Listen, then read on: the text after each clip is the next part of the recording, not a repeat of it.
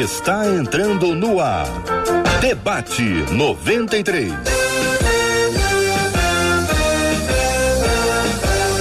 Realização 93 FM. Um oferecimento Pleno News. Notícias de verdade. Apresentação J.R. Vargas. Alô,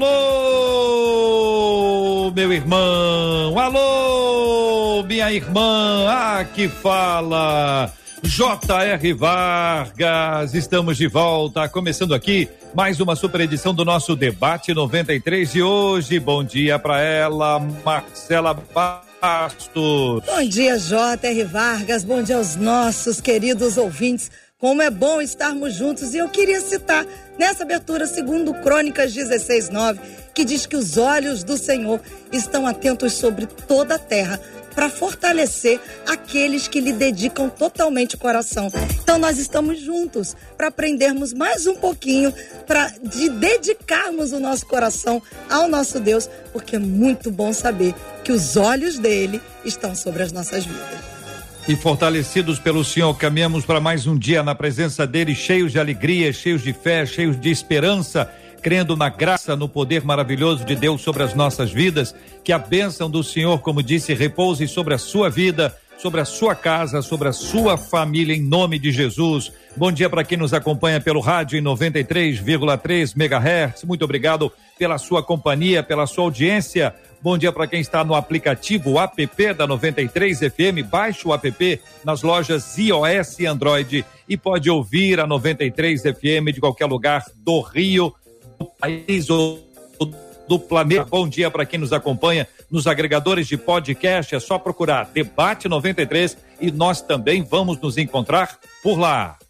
E bom dia sempre muito especial para você que nos assiste através do nosso site radio93.com.br. Pode nos assistir com imagens ou também apenas nos ouvir como rádio.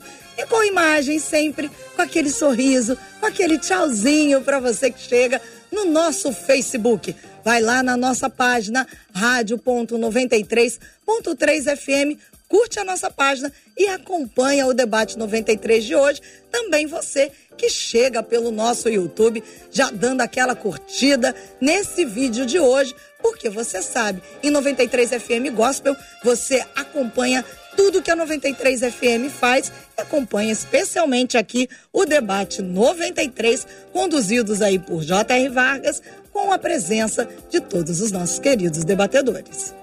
Mandar um bom dia especial para os nossos companheiros de trabalho que estão aí sob a liderança de Marcela Bastos. Um abraço para todos eles e especial um abraço carinhoso para o nosso querido português, com carinho, e o abraço de todos nós da 93 FM que estamos orando pela sua vida, agradecendo a Deus por tudo e na caminhada juntos em nome de Jesus. Marcela, e o número do nosso WhatsApp para que o nosso ouvinte possa interagir com a gente, mandando suas perguntas, questionamentos, suas histórias, seus posicionamentos com absoluta liberdade e transparência. Como os nossos ouvintes sabem, eu recebi um desafio de cantar o nosso WhatsApp. Então vamos lá. 21 96803 8319 93 FM.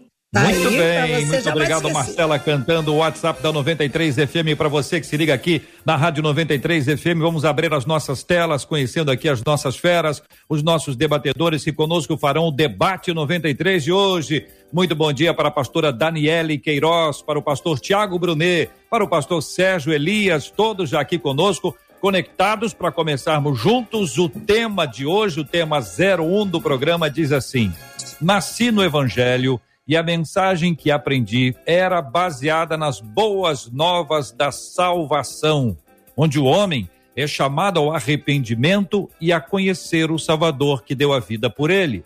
Só que hoje em dia tenho acompanhado pregações que falam muito de sucesso. Muitas vezes o Salvador apresentado é aquele que soluciona questões sociais. Daí o nosso ouvinte faz quatro perguntas: o que mudou no Evangelho? Todo cristão tem que ter uma vida terrena de sucesso? Prosperidade é um sinal de salvação? Qual a visão bíblica de prosperidade? Nós vamos responder as perguntas uma após a outra, com carinho, com atenção e de forma didática que os nossos ouvintes merecem. Antes, porém, começando pelo querido pastor Sérgio Elias, a quem eu já dou bom dia, seja bem-vindo, pastor. Essa percepção que nosso ouvinte faz do evangelho do passado e do evangelho do presente, o senhor concorda com essa análise, pastor? Bom dia, meu querido JR, meu bom amigo, é sempre bom estar aqui com você. Marcela Bastos, minha querida, bom dia. Toda a equipe da 93 FM e aos meus queridos irmãos, pastora Daniele Queiroz, pastor Tiago Brunet, que alegria poder participar de uma mesa com gente tão ilustre, tão preciosa no reino. A percepção do nosso ouvinte, ou da nossa ouvinte, JR, ao meu ver, faz sentido sim.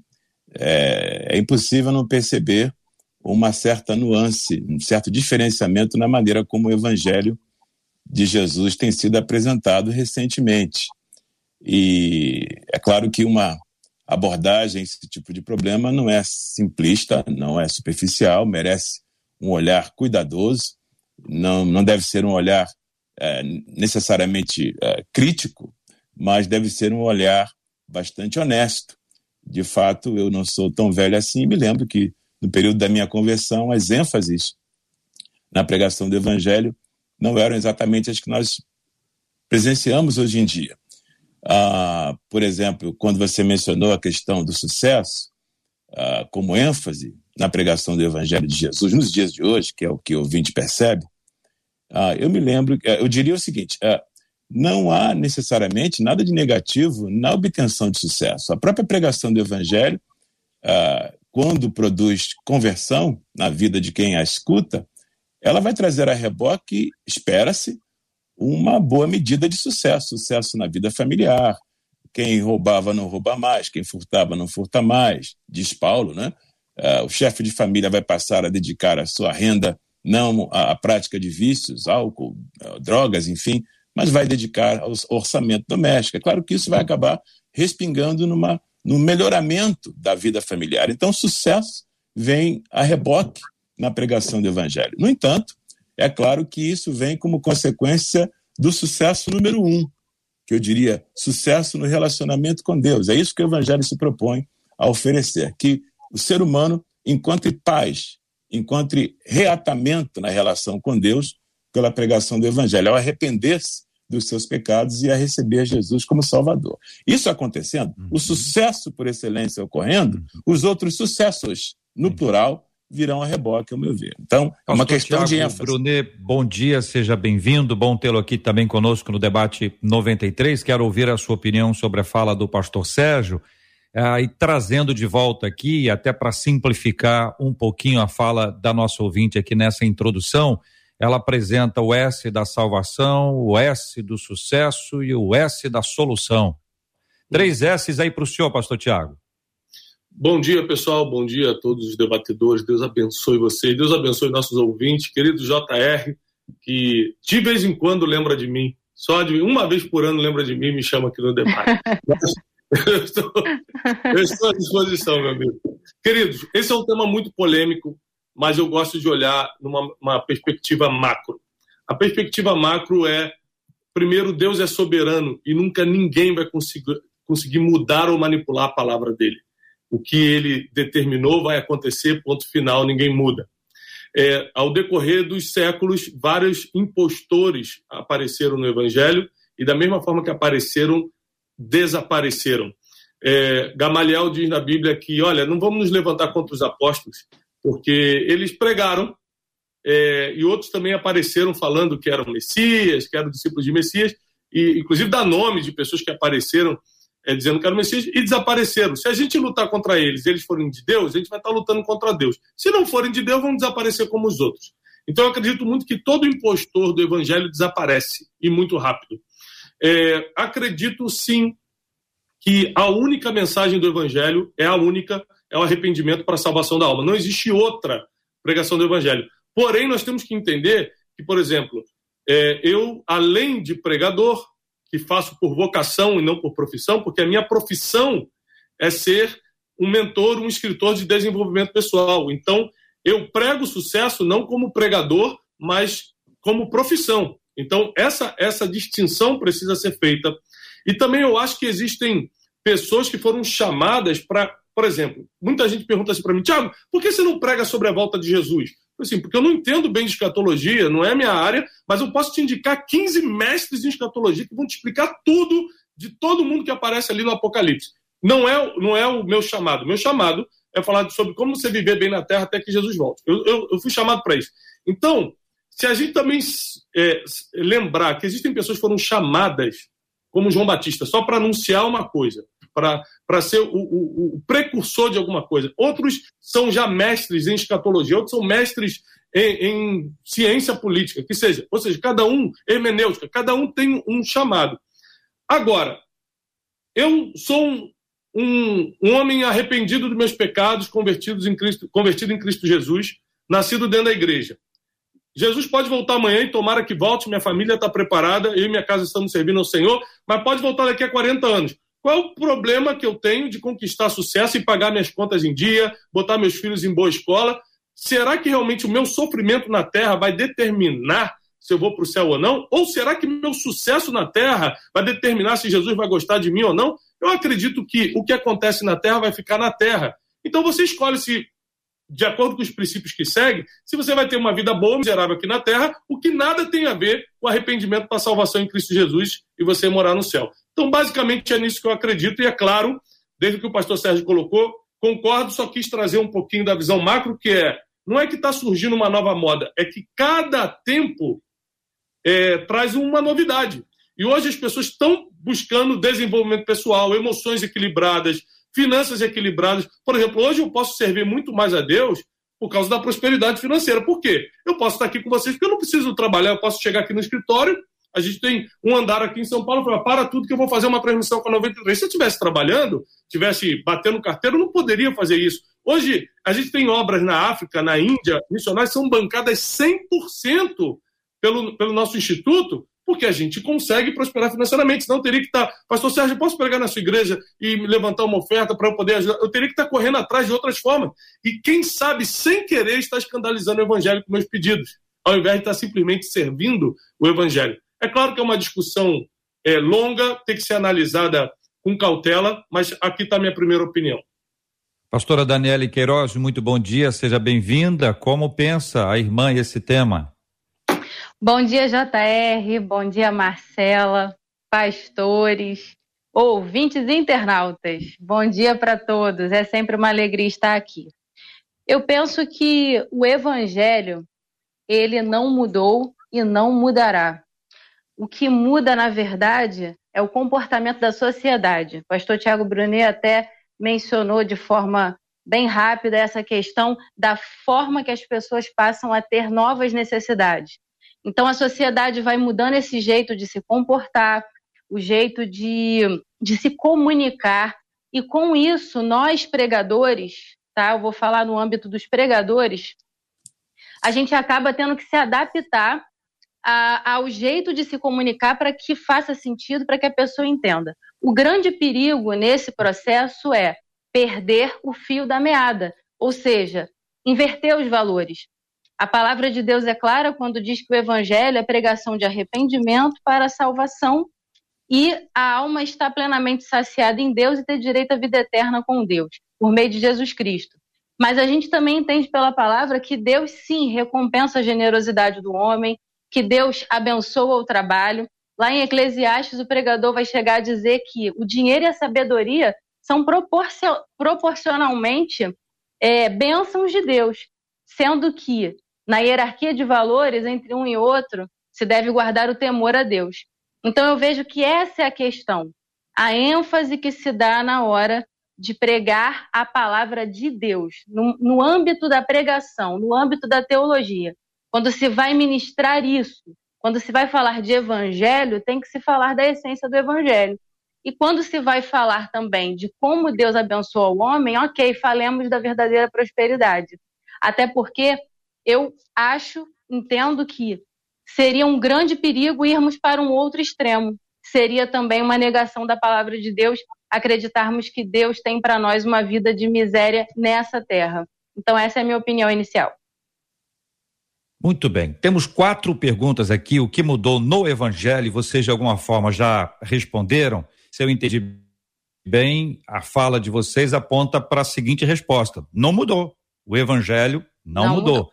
Pode ter mudado uma ênfase aqui, outra ali, e aí nós vamos entrar nesse aspecto do todo cristão tem que ter uma vida terrena de sucesso é uma pergunta que faz o ouvinte. Eu quero abrir aqui as portas para que você participe conosco pelo nosso WhatsApp da 93 FM 96803 8319. Para quem está fora do Rio, tem um 21 na frente, 21 96803 8319. Também você que participa com a gente pelo chat do Facebook, do YouTube, conectado aqui conosco, apresentando a sua opinião, seu posicionamento. Marcela vai ler perguntas, opiniões, objeções, questionamentos dos nossos ouvintes já já.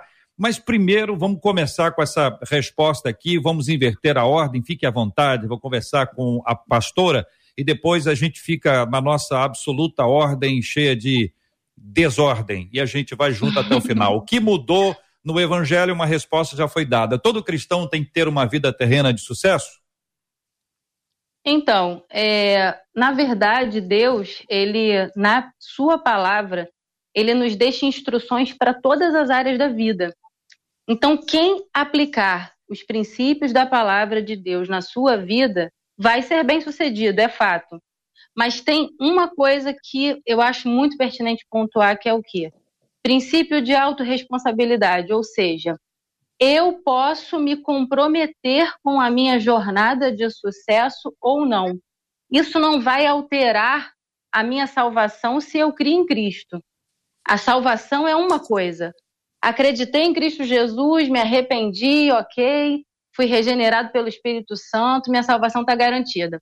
Após a salvação, eu posso ter uma jornada de obedecer a palavra, aplicar os, aplicar os princípios da palavra, e posso também buscar conhecimento em todas as outras áreas da, da vida humana e ser muito bem sucedido e trabalhar com diligência e ter o resultado desse trabalho. Ou não, a pessoa pode viver de forma ingênua, de forma ignorante, e aí não terá um resultado bem sucedido. Então, eu penso que esse é o ponto-chave quando se fala de sucesso na vida terrena. Mas é claro que o princípio de todo sucesso é temer a Deus. É, JR, Pastor Sérgio, me permite só fazer uma colocação? Não, claro. É, eu acho que, primeiro, é importante a gente lembrar que a Bíblia diz que o povo perece por falta de conhecimento. A ignorância é o maior inimigo do ser humano. E, então, antes da gente responder a pergunta se todo cristão tem que ter sucesso na Terra, primeiro vamos definir o que é sucesso. Porque cada um pensa numa coisa agora. O que é sucesso? Quem é pastor está pensando, sei lá, ter dois mil membros da minha igreja. Quem é empresário está pensando, é ter um faturamento milionário. Quem é uma mãe de família lutando para sustentar os filhos é ter um marido presente em casa, responsável, e meus filhos com saúde sendo alimentados. Cada um aqui vai definir sucesso de uma forma. Então, é, a colocação que eu quero fazer, se todo cristão é, é, chamado ou deve ter sucesso na Terra, eu quero lembrar o seguinte: eu me considero um homem de sucesso. Não é o, não é o que as pessoas dizem para mim, é o que eu acho. Por que eu acho isso? É, eu estou aqui num programa conhecido no Brasil todo. Por que vocês me chamaram? Você não sabe quanto eu tenho na minha conta bancária, JR? Você sabe quanto eu tenho na minha conta bancária? Não sabe. Ainda assim você me chamou. Então o dinheiro não define meu sucesso. Você sabe, JR, qual é o meu mestrado, meu doutorado? Você tem foto do meu diploma aí? Também não sabe a minha formação acadêmica, ainda assim eu estou aqui. Então, formação acadêmica não define meu sucesso. As pessoas são medidas pela transformação que provoca.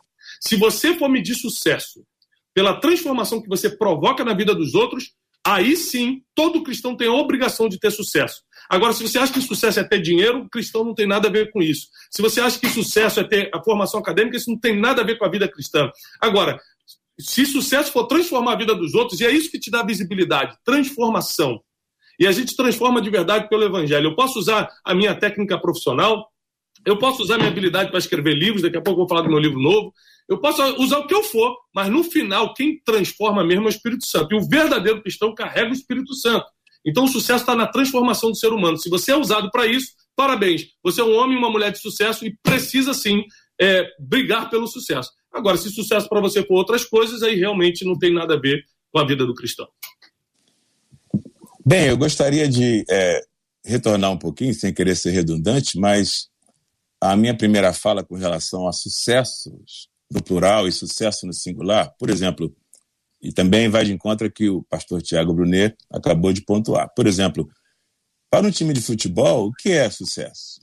Talvez a conquista de um torneio, de um campeonato, ou mesmo ganhar um jogo de futebol. Para uma mulher que vai para a maternidade dar à luz ao filho, o que é sucesso? É que o seu parto seja bem sucedido, a criança nasça com saúde, que ela fique bem. Para o indivíduo que vai entrar no centro cirúrgico para ter um tumor removido do cérebro, que é sucesso?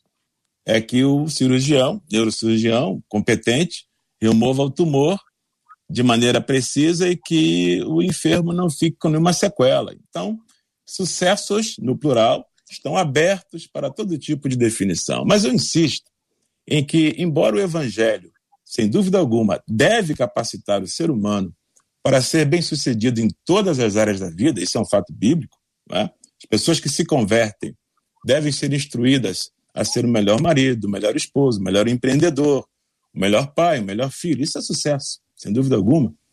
Uh, eu insisto ainda que, embora sucessos sejam uh, esperados para quem conhece o Evangelho de Cristo, eles vêm secundarizados, eles vêm numa posição importante, porém secundária, quando comparados ao sucesso no singular, que é o sucesso de conhecer a vida eterna em Cristo Jesus. Porque todas as medidas de sucesso nesse mundo, por mais importantes que sejam, elas vão estacionar aqui, elas têm prazo de validade.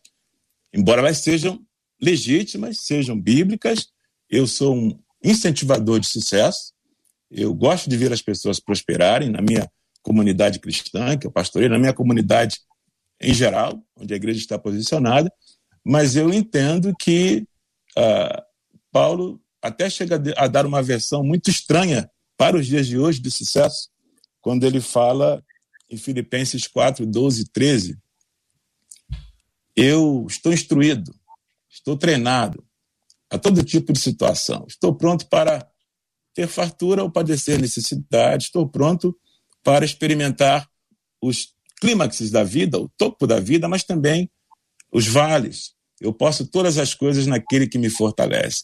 Como pregador do evangelho, como pastor de ovelhas, eu preciso treinar os meus queridos irmãos, porque a vida, como ela é, na vida real, a gente sabe que ela não é, é, é uma constante, em hipótese alguma nem de miséria nem de fartura. Paulo fala dessa variação que faz parte da experiência humana. Então, sucesso é saber lidar com isso, para não entrar em pânico, não entrar em crise, não questionar a fé, não se tornar um, um, um, um adorador da miséria, nem um adorador do dinheiro, mas ter Jesus como centro da sua vida. Se isso for alcançado, uhum. o indivíduo está pronto para prosperar financeiramente, para ter, para distribuir, para abençoar os que estão à sua volta. Tem uma conexão importante aqui a ser feita, antes da gente ouvir os nossos amados ouvintes por meio da Marcela Bastos, é que a pergunta número 3 ela é curiosíssima. E veja como as coisas às vezes se complicam na, na interpretação do que é isso, do que é aquilo, ou na maneira que a gente define. Prosperidade é um sinal de salvação? E aí a gente precisa olhar para esse assunto e responder com a clareza que o tema é, exige, qual a visão bíblica de prosperidade. Aí eu trago duas palavras para que vocês possam é, falar a respeito delas: a questão da prosperidade e do propósito. Se Deus permite que alguém tenha prosperidade porque ele tem um propósito nisso, se aquele que vai cumprir o propósito recebe de Deus a prosperidade, se perde a prosperidade porque descumpriu o propósito, então Vamos conectar essas duas palavras importantes, prosperidade e propósito. Antes, no entanto, Marcela Bastos. Olha, aqui no Facebook o Alexander Farias disse assim: acho muito bom vocês falarem sobre isso, porque é muito confuso. Nos anos 80, ele coloca dois pontos. Se você não tiver uma vida sofrida, não é de Deus. Anos 2000, se você não for próspero, você não é de Deus. E ele diz: muito bom que vocês falem sobre isso. É, a Ciprestes também aqui no Facebook disse assim: tema é polêmico, viu, gente? Porque muitos cristãos pensam que ser rico é ser abençoado por Deus. E se isso não acontece, você está vivendo em pecado, diz essa ouvinte que afirma que já sofreu com isso. E encerro com Pedro de Realengo no WhatsApp dizendo: salvação vem da graça divina. Sucesso pessoal e financeiro é proveniente de estudo e de trabalho. A problemática, na minha opinião, diz o Pedro, é, é a inversão desses valores, é o que diz o Pedro de Realengo, JR. Mas Marcela, na pergunta anterior que você, que você colocou, não sei se você tem aí jeito de, de, de encontrar, a anterior a esta última, a penúltima. A da Ciprestes, dizendo que o tema é Ciprestes, polêmico, isso. porque muitos cristãos hum. pensam que ser rico, e ela coloca em letras garrafais, é ser abençoado por Deus. E se isso não acontece, significa que você está vivendo em pecado, é o que ela diz. Então aí a gente conecta com prosperidade é um sinal de salvação. E aí, meus queridos debatedores? É, JR, eu tenho uma dificuldade é, com essas linhas gerais do tipo, muita gente acha que ser rico é sinal de bênção de Deus. Quem acha? Onde é que está escrito isso? Quem falou? É, a gente que vem um pouquinho é, é, da, da, parte acadêmica, eu lembro que uma vez eu fui dar uma palestra na PUC eu comecei a citar um monte de coisa. Eu, sempre, eu não sabia, eu estava falando para 70 doutores. Para mim eram, eram alunos comuns, eram doutores e, a, eu vi que todo mundo tinha idade avançada, demorei a entender a furada que eu estava, né, a armadilha que eu estava. E toda hora que ele levantava a mão, está escrito aonde? Qual é a citação? É, eles querem nota de rodapé. Por quê? A gente tem que sair da ignorância. Esse negócio de falaram, disseram, que o pessoal acha, isso não funciona no conhecimento. Então, assim, quem falou isso? Onde é que está escrito que se você for rico, você é abençoado? Agora, existem bases bíblicas que mostra que quando a mão de Deus está sobre você, tudo que você toca prospera. Existem várias, bíblicas, várias bases bíblicas para isso. Existe também uma tendência psíquica de você achar que quem está bem na vida está abençoada por Deus, porque dificilmente você vai escutar o mendigo pregador. Mas uma pessoa abençoada que prega, você fala, poxa, ele nem precisa disso e está pregando. É psicológico. Existem as tendências naturais a se acreditar. Então, presta atenção, não é teoria, não é ciência, não é teologia, não é bíblico, mas existe uma tendência natural a se acreditar que quem está bem financeiramente, inclusive, quem está bem na família, quem está bem de saúde, quem está bem está mais abençoado por Deus. Mas isso é uma tendência humana, psicológica, não quer dizer que é uma teoria. Então, primeiro, vamos separar isso aqui. Tá? É muito importante. Agora, a segunda coisa que eu acredito é prosperidade está ligada à estratégia. Eu conheço gente que nunca entrou numa igreja, nunca deu um dízimo e é milionária. E eu conheço gente que está na igreja desde que nasceu e não consegue pagar as contas. Logo, dinheiro não está ligado a nada, a nada espiritual. Prosperidade, sim, porque prosperidade não é ter dinheiro. Prosperidade é ter tudo que você precisa para cumprir o seu propósito na Terra. Então, o que, o pastor Sérgio precisa? O que, a pastora Daniele precisa? Pra, o que, o J.R. Vargas precisa para cumprir seu propósito? Ele precisa da voz. Deus deu a voz para ele. Queria eu ter a voz de JR, mas quem tem é ele, porque o propósito dele é exigir essa voz. Deus dá aquilo que você precisa para cumprir o seu teu propósito na terra. Isso é prosperidade. Então, a inteligência que o pastor Sérgio tem para pastorear, a, a, a, a estratégia, a, a, a sabedoria que a pastora Daniela tem para pregar, isso tudo é dom de Deus, que Deus nos dá para a gente cumprir nosso propósito e a prosperidade, que é ter tudo que você precisa para cumprir o teu propósito, sim, aí é de Deus. Inclusive, quando você começa a cumprir seu propósito, porque você tem tudo que precisa, o dinheiro começa a vir, é natural, porque a moeda desse mundo é o dinheiro. Então as pessoas geralmente te recompensam por isso o seu tempo é recompensado em dinheiro. Você dá 8, 10 horas do seu dia para alguma instituição, eles te recompensam em dinheiro. Nada mais do que isso. Uma coisa eu tenho certeza, que você com dinheiro ou sem dinheiro, se realmente a sua confiança está em Deus, você vai prosperar, porque o dinheiro não está ligado à prosperidade. Eu concordo com tudo que o pastor Tiago Brunet falou e quero reiterar a pergunta Achei super pertinente a questão de definir sucesso e prosperidade, né? Na questão do sucesso e da prosperidade também, a gente vai passar pela relativização da inferência de cada um, da opinião de cada um, mas a gente tem na palavra de Deus um norte, temos ali um direcionamento sobre essas definições. E biblicamente eu posso entender que prosperidade está sim conectado a viver o propósito. Prosperidade está conectado a eu estar pleno na presença de Deus, eu estar pleno no centro da vontade de Deus e vivendo, primeiramente, a dependência, a plenitude da vida em Deus. E aí o que acontece? Concordo com a questão das estratégias, e para responder à pergunta que foi feita pela ouvinte de, de é, salvação é sinônimo de prosperidade, prosperidade é sinônimo de salvação, não, não necessariamente. A menos que se pense na prosperidade de caminhar com Deus, de estar em santidade, de estar frutificando no espírito. Se for analisar por essa perspectiva, sim, você tem que ser próspero para ser salvo, próspero em vida com Deus, próspero em santidade, próspero em fruto do Espírito Santo.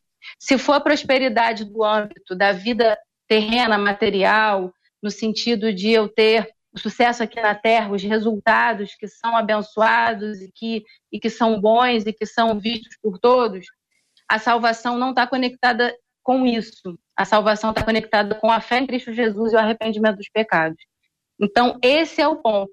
Eu creio que esse é o ponto.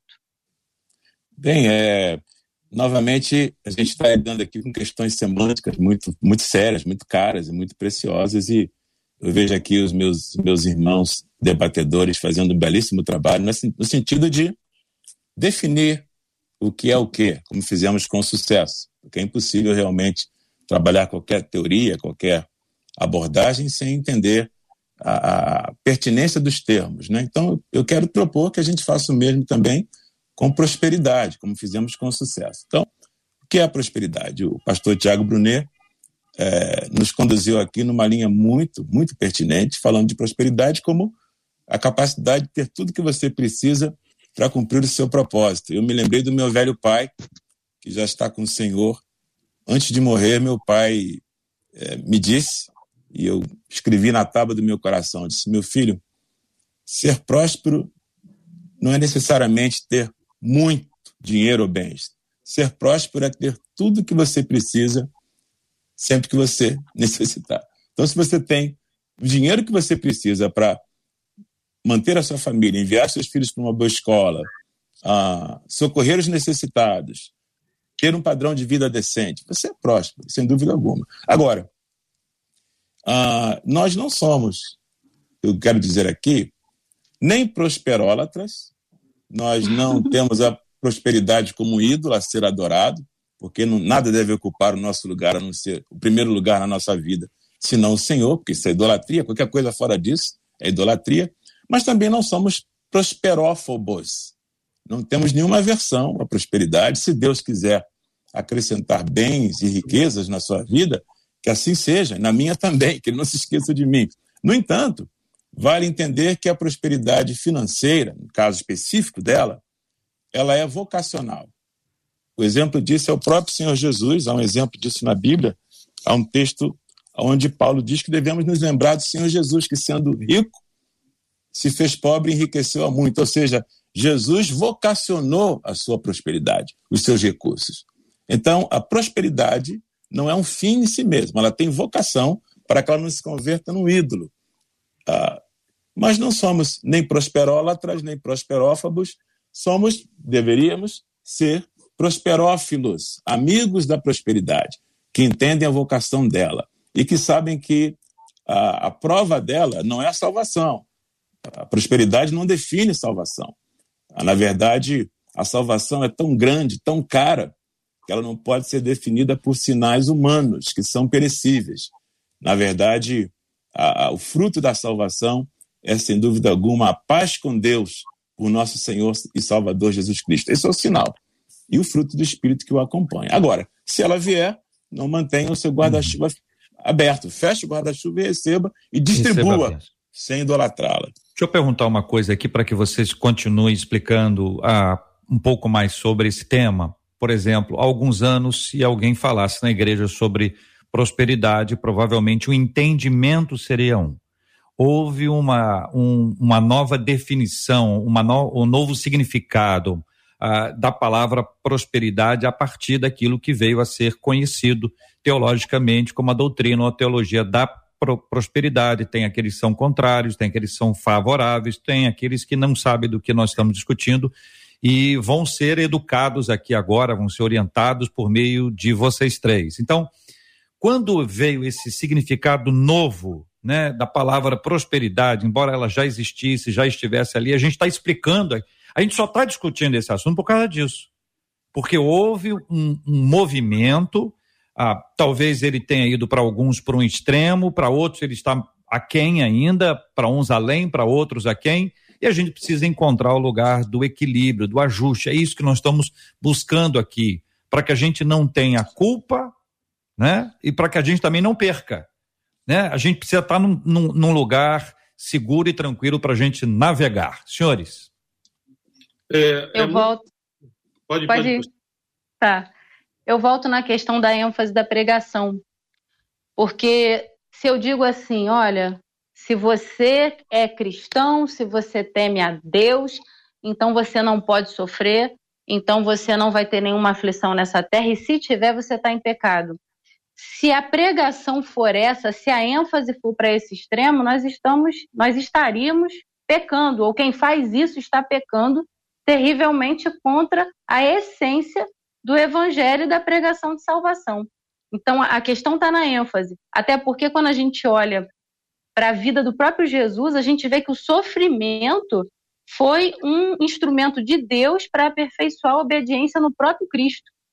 Então, quando a gente entende a prosperidade do ponto de vista bíblico, a gente consegue ver que as aflições, angústias, sofrimentos, dores, tribulações e afins virão para nos aperfeiçoar e nos levarmos a um nível de intimidade com Deus, de maturidade de fé, que sim vai resultar numa prosperidade legítima.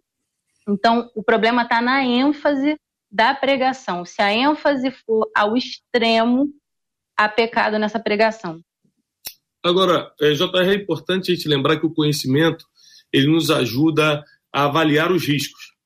Por exemplo, quando você é adepto da pobreza ou simplesmente se acostuma com ela e não quer lutar contra, você corre riscos. Mas quando você também é apegado à prosperidade e luta por ela, você também corre outros riscos. Existem coisas que são certas na vida, por exemplo, a Bíblia diz: quando passares pelo fogo, não te queimarás. Quando passares pela, pelas águas. Não é se passares, é quando. Está escrito quando. Ou seja, todo mundo, rico ou pobre, vai passar por fogo, vai passar pela água. Agora, a certeza é de livramento. A certeza não é que você não vai passar pelas dificuldades da vida, mas que você vai ser livre. Agora, tem sis na Bíblia. Por exemplo, é, se as vossas riquezas prosperam, não ponhais nela o coração. Então, presta atenção. A prova, a aprovação, assim como o livramento, é para todo mundo. Agora, a riqueza não é para todo mundo. Como o pastor Sérgio falou, é, é, é, uma, é uma vocação. Tem gente que simplesmente não consegue empreender. Eu sou um empreendedor e sério. Eu acordo 5h50 da manhã, 6 e pouco, eu estou fazendo minha primeira live, falo com milhares de pessoas pela manhã, entro em várias reuniões, gravo dois, três vídeos, séries por dia. Se tiver que viajar, e ainda sou um pai presente, um marido presente. Estou sempre com meus filhos nos intervalos, almoço com eles e passo, boto eles para dormir, oro por eles antes de dormir. Eu, eu cumpro, mas eu sou empreendedor sério, eu amo isso. Tem gente que se trabalhar um pouco mais de manhã, já à tarde precisa descansar. Então, é, esse se as vossas riquezas prosperam está atrelado ao quanto de trabalho estratégico, porque prosperar não é trabalhar muito, é trabalhar certo. Quem está botando asfalto na rua, trabalha muito, é de sete da manhã e seis da tarde, trabalha muito, mas não prospera. E tem quem trabalha certo, às vezes está no, computador, mas está tá prosperando muito, financeiramente falando. Então, eu acho que isso tem que ser analisado. A segunda coisa que precisa ser analisada é que o dinheiro é um potencializador. Então, tem muita gente que fala assim: eu não quero dinheiro, não, porque eu posso perder meu coração. O, o seu coração já está perdido. Porque o dinheiro ele potencializa aquilo que você é. Se você é mentirosinho com 10 reais, você vai ser um grande mentiroso com 10 mil reais. Ou com o dinheiro que for. E, se, mas se você é um homem de Deus, uma mulher comprometida com o evangelho, com 10 reais no bolso, com 10 milhões, você vai ser um grande catalisador, um grande expansor do evangelho. Então a gente precisa saber que o dinheiro não muda, ele potencializa a pessoa. Então, cuidado quando você pede a Deus, porque você vai entrar numa fase de exposição. Você vai entrar numa fase de holofote se Deus te prosperar financeiramente. E aí, aquilo que você é de verdade vai vir para fora. É, sem dúvida. Algumas, algumas dicotomias, algumas, alguns dualismos são, são realmente é, perigosos. É, a gente traçou uma linha, uma linha muito nítida e muito intensa, eu acho, entre prosperidade espiritual, prosperidade material, uh, riqueza na fé, riqueza financeira. Uh, e essa é uma visão é, muito presente nos no nossos dias hoje. E é compreensível isso. Agora, quando a gente pensa, por exemplo, nas intervenções que Jesus faz na vida das pessoas, na narrativa do Evangelho, a gente dificilmente percebe essa linha nítida. Por exemplo, vou dar um caso clássico aqui, um case study, né? Um caso clássico é o caso de Zaqueu, publicano. Zaqueu era um homem muito rico, acumulou riquezas da maneira errada. A estratégia de Zaqueu não era uma estratégia afinada com os princípios da palavra de Deus, mas ele enriqueceu de qualquer maneira. E, e quando Jesus o visitou, e no final da narrativa do Evangelho de Lucas, quando Jesus declara na casa de Zaqueu: Hoje chegou salvação a essa casa. Quer dizer, o Salvador declarou a salvação, não há dúvida que Zaqueu foi salvo, porque o Salvador disse isso. a gente percebe que os sinais disso aconteceram na maneira como Zaqueu lidou com a sua prosperidade adquirida até então. Ele disse: Senhor, eu quero hoje fazer uma doação, eu quero doar metade dos meus bens aos pobres. Veja o impacto social da conversão espiritual de Zaqueu. Veja como as coisas eram bem atreladas, não eram tão dicotomizadas como são hoje. Zaqueu se converteu, foi salvo, não há dúvida, porque o Salvador disse isso. No entanto, os amigos de Zaqueu, os vizinhos de Zaqueu, os pobres na redondeza da casa de Zaqueu, receberam um estímulo, receberam um cheque, receberam uma ajuda emergencial fantástica. Cada um recebeu um pouco da, do volume da riqueza de Zaqueu. Olha que impacto social, olha que, que prosperidade comunal, na verdade. Não somente isso, mas ele continuou dizendo: e naquilo em que eu tenho defraudado aos meus, aos meus amigos, eu quero devolver quatro vezes mais. Olha que coisa fantástica. Então, a salvação espiritual veio atrelada de uma distribuição de renda, de uma, de uma reparação, de uma, de uma restituição e de um impacto social. Então, nós é que fizemos essa divisão tão uh, dicotômica, tão dualística entre a, a, prosperidade espiritual, a prosperidade material. E aí vem a confusão. Se nós entendemos que quando o ser humano é exposto ao evangelho, essa tão grande salvação, por que, que ela é grande? Porque ela abarca todos os aspectos da vida humana, a alma, o espírito, mas também a família. O indivíduo que se converte a Jesus, ele vai parar de praticar vícios, ele vai economizar, o seu orçamento doméstico vai melhorar, ele vai passar a empreender. Se ele for exposto, por exemplo, a pessoas que têm a vocação do pastor Tiago Brunet, que é uma vocação belíssima, de treinar pessoas para empreender, para serem bem-sucedidas, isso é fantástico. Ele vai ter mais ferramentas para isso. A questão é não pôr o carro na frente dos bois. O que é que vem primeiro? Primeiro, Jesus declarou a salvação eterna de Zaqueu. E a prosperidade dele e dos seus amigos veio a reboque. Mantendo-se essa ordem, não, não existe confusão, ao meu ver. Muito bem, estamos no debate 93 de hoje com a pastora Daniele Queiroz, o pastor Sérgio Elise e o querido pastor Tiago Brunet, que precisa caminhar para uma outra agenda agora. Nós queremos liberá-lo antes, afirmando algo que vai causar polêmica, mas eu preciso afirmar. Pastor Tiago, o problema é seu. é, esse é o título do nosso novo livro, que inclusive é a parceria com a MK, né? E esse, nesse livro aqui eu falo sobre como você adquirir a sabedoria para resolver qualquer tipo de problema. O filho pródigo, ele assumiu que o problema era dele, por isso ele mesmo resolveu. A Bíblia diz: caindo em si, caiu a ficha. Não adianta eu botar culpa no governo, não adianta eu botar culpa no meu pai, não adianta eu botar culpa na fome que veio sobre a terra, simplesmente o problema é meu. Quando ele assumiu o problema, ele caiu em si. Quando ele cai em si, ele começa a planejar: levantar-me-ei, vou ter com meu pai, vou falar isso, vou falar aquilo. E o próximo versículo é: levantou-se e foi. Então são três estratégias para você resolver problema que é só a sabedoria te dá. Assumir que o problema é seu, criar estratégia para resolver. É por isso que às vezes é bom você estar tá lendo livros, estar tá em mentoria, estar em treinamento, que ali nascem estratégias. E terceiro, atitude, ir lá e fazer.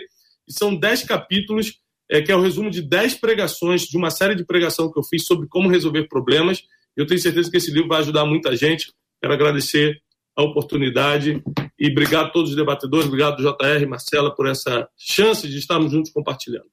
Repetindo, o título é O Problema é Seu. Por isso eu o disse problema... exatamente isso para quem está ouvindo a gente pelo rádio, não está vendo as imagens. O pastor Tiago apresenta o livro O Problema é Seu e está disponível, Marcela, em todas as nossas plataformas. Você pode acessar o Google Play Books, o iBooks, o Kobo, a Livraria Cultura agora e você já leva o problema é seu do Pastor Tiago e vai com o problema é seu para casa junto para você aprender um pouquinho mais. Resolvido. Né? Resolvido. É seu, Na hora, é baixou agora, vai conseguir resolver o seu problema.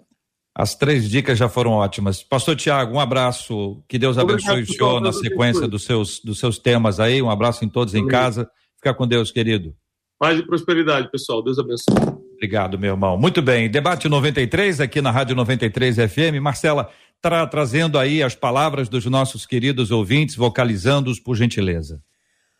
Olha, pastores, pastor Sérgio, pastora Daniela, aqui no YouTube, um dos nossos ouvintes, o André Luiz, ele traz a passagem de 1 Timóteo 6,8, que diz: Tendo sustento e com que nos vestir, estejamos contentes. E ele pergunta: o que vocês, pastores, acham desse versículo? Vamos começar com a pastora Dani. Ok. É, é legal a gente pontuar que contentamento não é sinônimo de acomodação.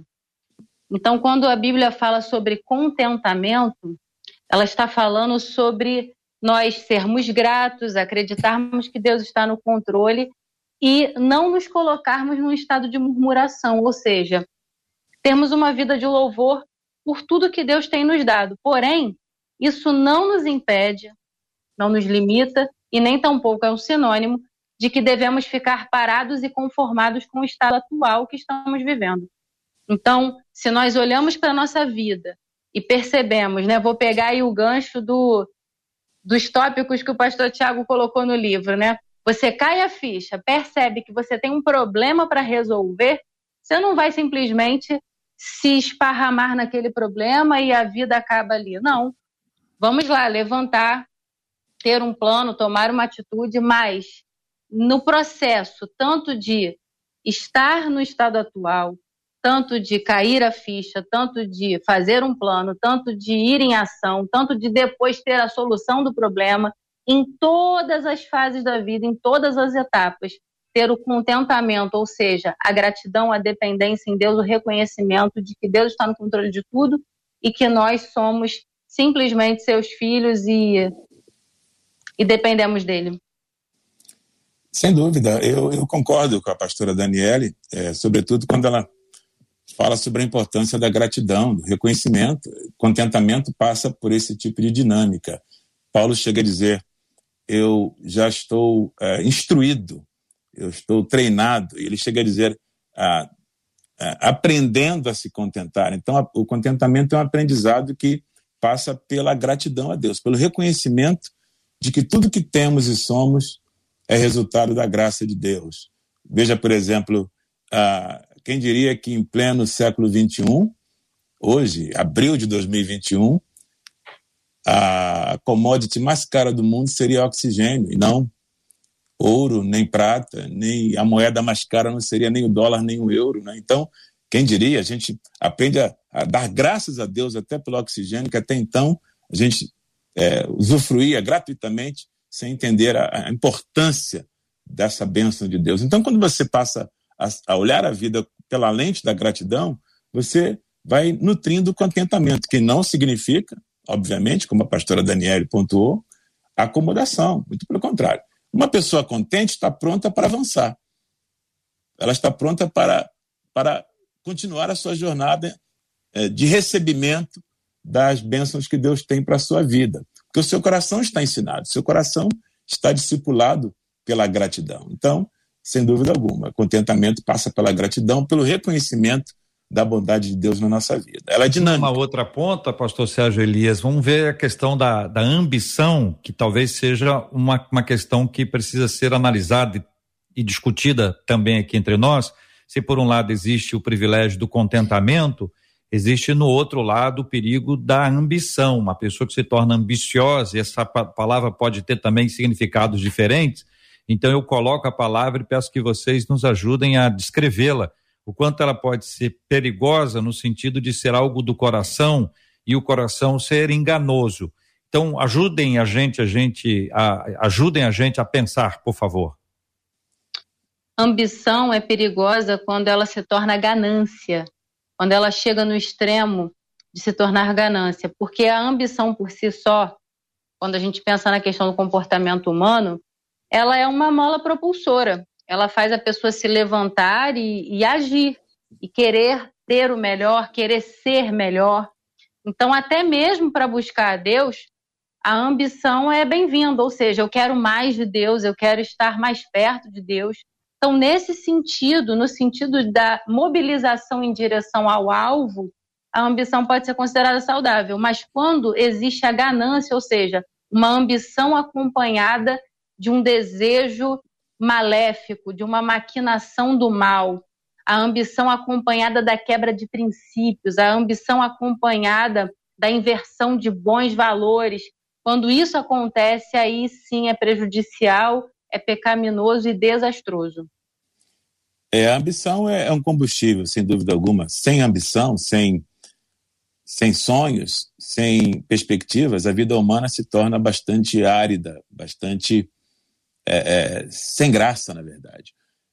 Agora, sem dúvida alguma, a palavra de Deus oferece um balizamento para a ambição humana. Paulo, Paulo diz, é, escrevendo aos Coríntios, portanto, quer comais, quer bebais, ou façais qualquer outra coisa. E aqui o leque é interminável, não tem limite para qualquer outra, outra coisa é, trabalhar, ganhar dinheiro, comprar, adquirir, empreender, enfim, qualquer outra coisa na vida que se faça deve seguir um balizamento saudável, que é a glória de Deus. Então, se você tem ambições na vida, é, ambições que, sem dúvida alguma, vão na ponta glorificar a Deus e não vão incorrer é, em nenhuma quebra de princípio da palavra, não vão lhe colocar numa posição de, de, de entristecer o coração do Senhor, por assim dizer, essa ambição é positiva, é benéfica, ela deve ser uhum. nutrida. A ambição de ir para uma faculdade, de comprar a sua casa própria, de trocar o seu automóvel, de enviar os seus filhos para uma boa escola, ambição de, de, de um programa acadêmico. Sem esse tipo de combustível queimando dentro da gente,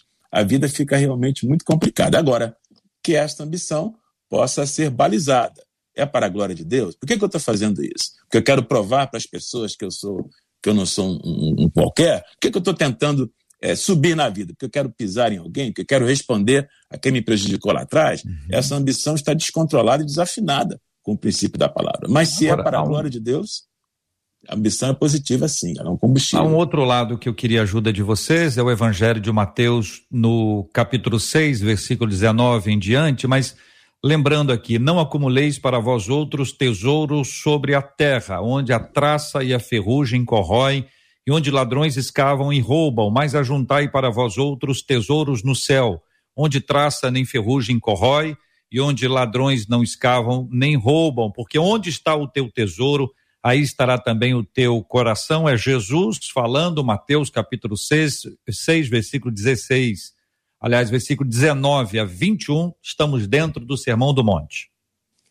É, Exatamente nesse último versículo, Jesus ele dá a, a chave da interpretação do contexto. O problema não está em você trabalhar e ter as riquezas, mas em acumulá-las, ou seja, em ter o coração na usura, ter o coração no acúmulo, ter o coração entrelaçado a guardar, guardar como se a vida se encerrasse nessa terra. A Bíblia nos mostra, o apóstolo Paulo nos ensina isso, que o princípio número um de Deus enriquecer a gente, permitir que o nosso trabalho seja prosperado ao ponto de enriquecermos materialmente, é para que a generosidade seja exercitada em maior escala. Então eu penso que Jesus está dizendo isso não acumule, ou seja, não viva como se a terra fosse a última instância, mas viva primeiro, em primazia, acumulando os seus investimentos nas esferas celestiais, sabendo que se você passar dessa vida, você terá tesouros lá na eternidade.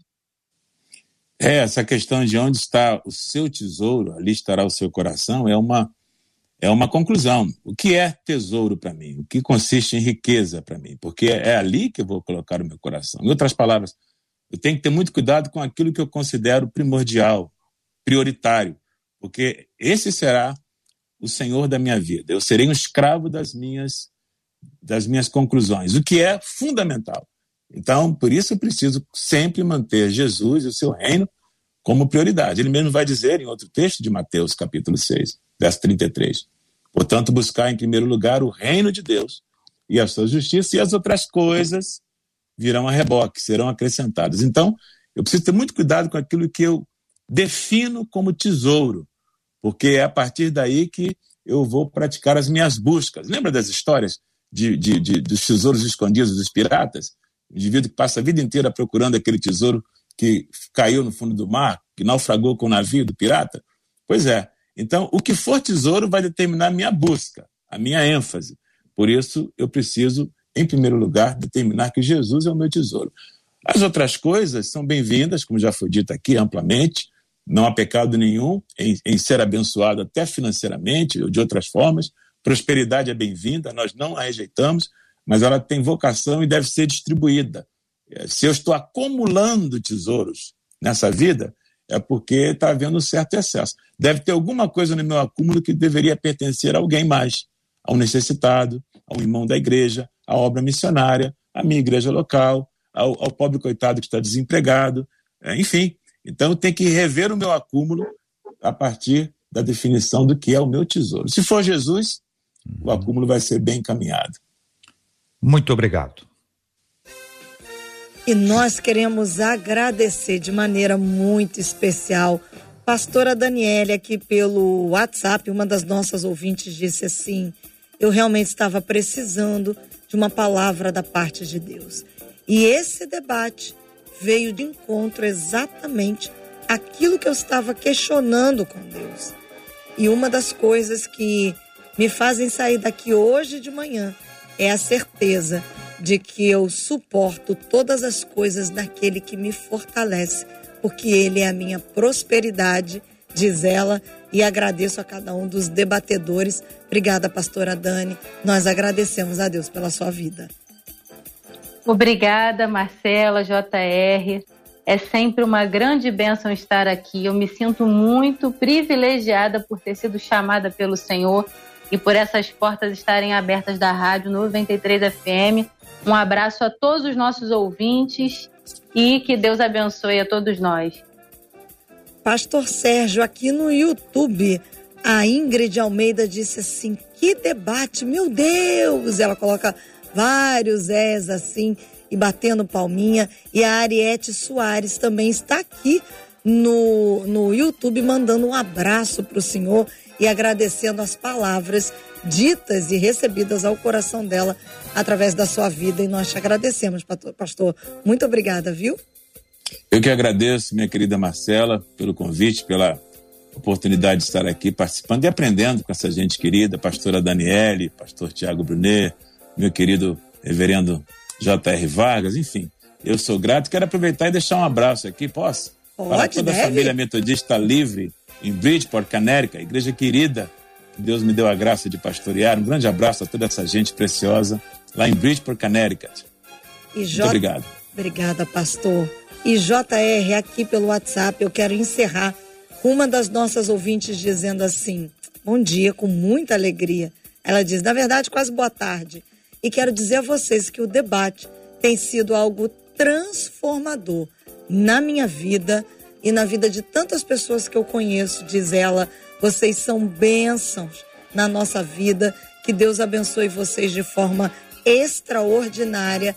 E nós agradecemos a Deus hoje, de maneira especial, pela vida do pastor Sérgio, pela vida da pastora Daniele, pela vida do nosso querido pastor Tiago, que precisou atender uma outra agenda, mas nós sabemos que é graça de Deus estarmos aqui diariamente, acompanhados de cada um dos nossos debatedores, podendo provocar que seja um pouquinho de transformação na vida dos nossos ouvintes, porque o que a gente deseja é sermos transformados de glória em glória até o dia que iremos morar no céu juntos.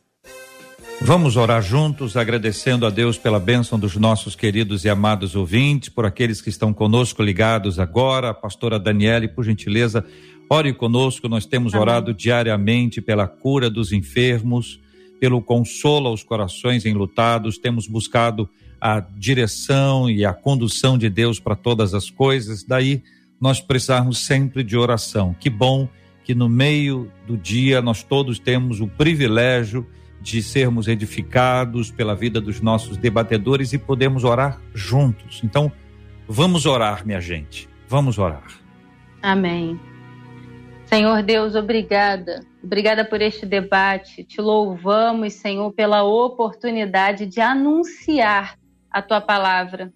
Eu te agradeço pela vida do JR, da Marcela, de toda a equipe que organiza, Senhor, o Debate 93 e por cada ouvinte que está conectado e glorificando o teu nome e reconhecendo que só tu és Deus. Oramos para que o Senhor console aqueles que estão de luto, aqueles que têm sofrido perdas, perdas afetivas, perdas materiais, perderam seus entes queridos. Oramos, Senhor, pela cura daqueles que estão enfermos, para aqueles que estão em casos graves dessa Covid, Senhor. Oramos para que haja cura, para que haja restauração. Oramos, Deus, para que a tua igreja se posicione cada dia mais com autoridade, com coragem, com a tua verdade para anunciar o teu reino. Faça de nós, Senhor, cada dia mais, servos e filhos dependentes, obedientes e submissos à tua voz. Que este seja um dia abençoado, um dia cheio da tua glória. Em nome de Jesus Cristo, amém. E graças a Deus. Que Deus te abençoe. Você acabou de ouvir Debate 93.